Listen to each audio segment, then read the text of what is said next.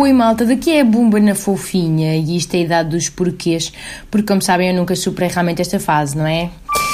Ora, deixem-me partilhar que passei o fim de semana rodeada de bebés, sabem? De sobrinhos, filhos de amigos, etc. E tenho várias reflexões para vocês. Primeiro, uh, sabe aquele momento em que nós vemos o filho pequenino de alguém conhecido e não sabemos imediatamente se é menino ou menina? Hum? E depois sentimos logo nas entranhas que se avizinha aí um momento hiper desconfortável. Porque vamos lá ver, uh, todos os bebés até aos dois anos são unissex, não é? Olho cinzento, carecas, inchados, com cara de joelho, pronto. Mas parece que nós ainda não evoluímos o suficiente enquanto sociedade para simplesmente perguntar sem rodeios: olha, é menino ou menina? Não, não, que isto ofende. Mas também não dá para levantar a perna e olhar para as partes pudendas, como faríamos a um cão, não é? Esquisito. Portanto, damos por nós a inventar formas ridículas de omitir o sujeito da frase. E depois saem articulações sintáticas estranhíssimas, tipo: Olha, então que idade é que tem a criança? Hum?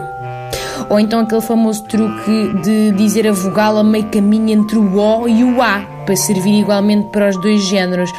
Oh, que querido! Que fofo! Sabem? Aquele ali, aquele híbridozinho. Ou então também descobri outra tática que é adjetivar com substantivos que não obrigam a escolher género.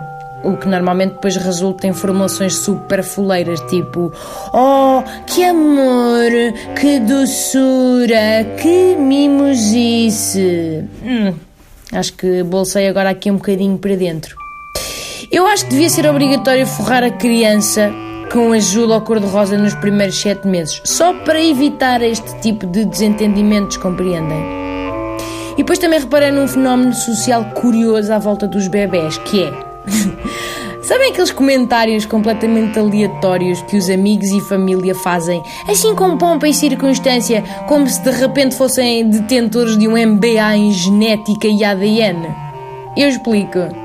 Aqueles comentários do género: Ora então, se tu tens olhos azuis é porque os teus pais tinham, não?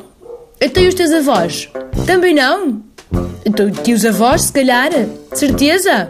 E as amantes? Nada? E a Lucinda da mercearia não tinha olhos azuis? É que a tua mãe ia lá muito engrávida. E sabes que o corpo às vezes apreende essas coisas. Pronto, é como aquela história dos donos ficarem iguais aos cães, sabes?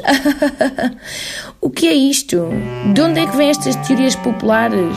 E teorias do estilo: então se o teu pai era careca, tu não vais ser, mas o teu filho sim. Porque para tu seres, o pai da tua mulher também tinha de ter sido, bem como o teu gestor de conta no banco. Caso contrário, estás chave. What? What the heck? Sabes que ter gêmeos salta gerações. Portanto, se alguém da geração acima tiver tido gêmeos, tu nem precisas de usar contracepção de todo. Ai, a humanidade. Emoji coraçãozinho. Sem outro assunto de momento, despeço-me cordialmente.